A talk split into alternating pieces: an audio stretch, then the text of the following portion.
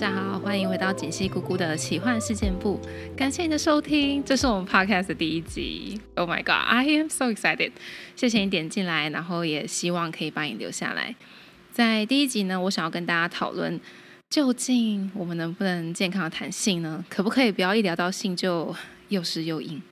以及姑姑小时候在学校到底都学到哪些性知识，以及我们的性教育到底应该要 cover 哪些面向？那最后我会大概跟大家说一下，未来已经有在规划内会聊到的性与感情相关的话题。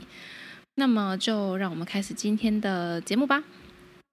首先呢，我想要跟大家讨论的是我在频道简介中有提到的一句话，那就是聊性不聊色。为什么会有这个说明呢？是我自己常遇到几个状况。第一个就是身边男女性朋友，也不论异性恋或同性恋，在聊到这个话题的时候，常常就会出现觉得害羞啊、难以启齿的状况。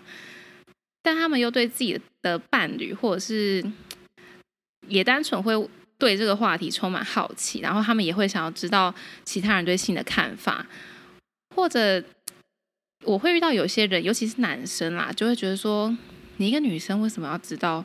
这么多性方面的事，女生看什么 A 片？你为什么会有不是男友的性伴侣？哦，你好淫乱，就诸如此类比较相对保守的言论，以及呢，就是在交友的时候总会聊到很多话题嘛，共同兴趣啊，压力压大的各种 topic。然后呢，很多男生就会想要聊到性，然后。他们就会很容易进到一个意淫或者是兴奋的状态，甚至就会开始闲湿的要调情。以上这些情境，说真的都蛮困扰，就很令人 frustrated。今天我觉得我分享在性这个领域的喜好跟经验，其实就跟我分享我的，比如说政治立场啊、旅游经验以及对任何议题的想法一样，就是我是用很健康、很自然的心态。在聊这件事情，就我不是要来调情，我不是要来跟你 flirting 的。所以，如果今天跟你谈论这个话题的对象是用比较健康的态度跟你聊啊，男士们真的收好你的鸟鸟，女士们也收好按摩棒，真的不要谈到这个话题就又湿又硬。当然啦，如果今天的状况就在调情，拜托拜托就好湿起来硬起来，That's fine。我想表达是，如果今天对方是认真的在跟你分享这个话题，但你就立马变成一个 horny beast，真的会看起来有点可笑。而且，这算不算微信骚扰？All right，那以上呢，我遇到这些状况就蛮适合接下来这个话题，那就是为什么性教育跟正确的性知识这么重要？我觉得很多人。一聊性就会开启兴奋模式，是因为这个话题在我们的社会其实还算是颇禁忌的。当然，我相信一定有很多人跟我一样比较 open minded，但其实还是有蛮大一部分的人会不敢碰触这个话题，所以才会导致大家一谈到性就会开始带入自己的幻想。无知跟缺少正确的知识真的很可怕，不只是在性这个领域。然后很多我们现在 maybe 长大成人之后回头来看，觉得啊，当时不该做这个决定，或者是有很多社会议题，例如说青少年怀孕啊、性病传染，或者是有些人会因为性向被霸凌，然后性爱成瘾、情杀，blah blah blah。我觉得多半都是因为缺少正确的两性观念。当然，我不知道现在的健康教育课或性教育课课纲都在上些什么，而且。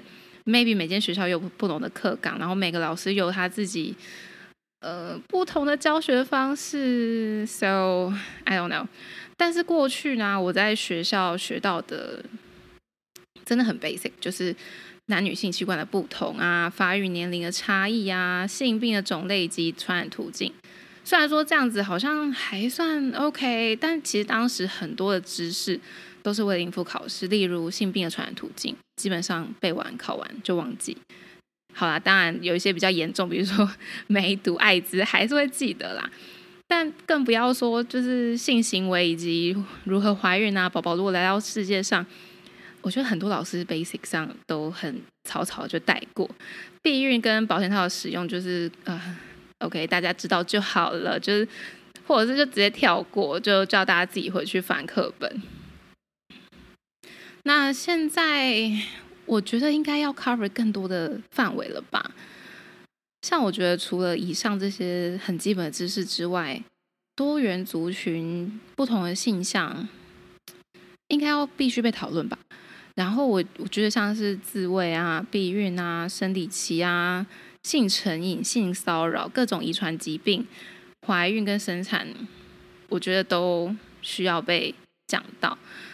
而且我也觉得老师们应该要适时的带入一些社会事件的分享，让这些知识可以更加生活化，大家才不会觉得说哦远在天边，好像 nothing's gonna happen。No，就是事情真的是会发生的。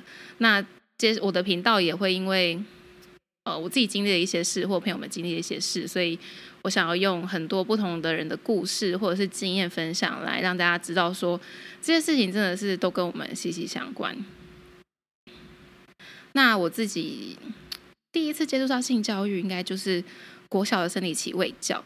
我还记得那个时候啊，学校就是会找一天下午，好像就是 Friday 的下午吧，把所有的高年级女同学带到礼堂去听喂教，而且是非常非常基础的喂教，就是告诉你生理期就是月经如何形成，然后生理周期会遇到的各种状况，跟怀孕的风险等等，然后。但我觉得蛮惊人的事情是，身体用品的种类跟使用都没有讲哎。我想说，厂商这个时候不是应该直接去校园推广一波吗？I don't know，就是好，也许现在厂商都有在做的，大家也可以跟我分享一下，你们当时在学校有没有这样子的讲座，或者是有没有相关的有趣的事情？只是我还记得，我小学那个时候月经刚来的时候，还被大家嘲笑，就是。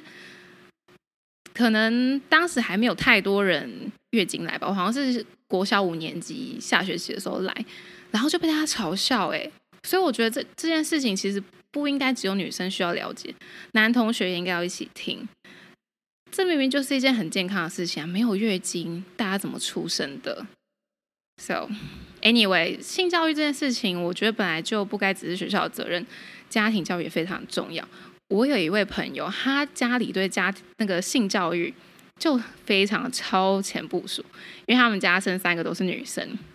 他说他在差不多十岁左右的时候，学校就有类似的课程，然后他妈妈也有特别教他们三个姐妹怎么样使用生理用品，就是从护垫啊到什么夜用型，全部都有教。而且妈妈真的超用心，她在他们出京来的时候送他们生理用品礼盒，还附上一个卡片，就是说祝福他们正式的从女孩转变为女人。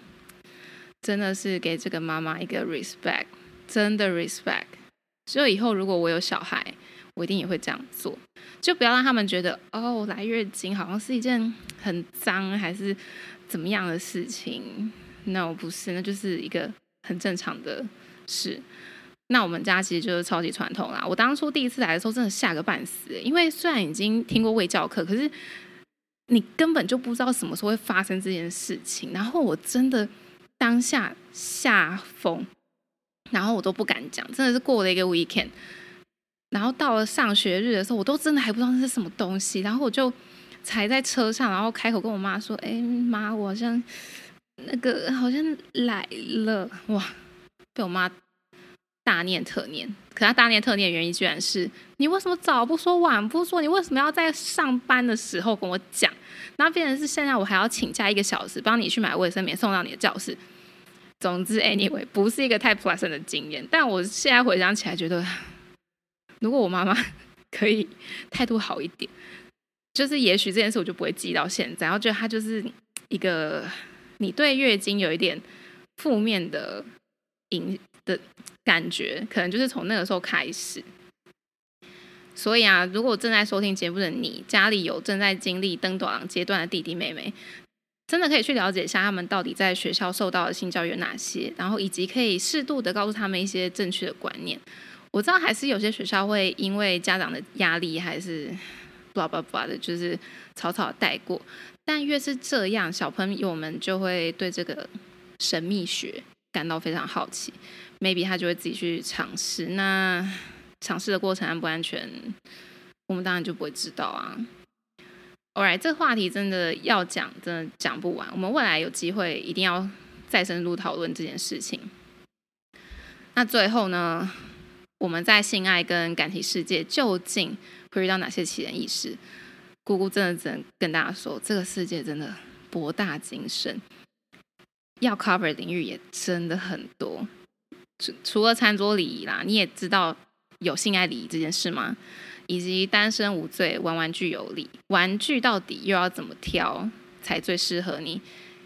然后你知道开房间也会遇到一些莫名其妙的糗事吗？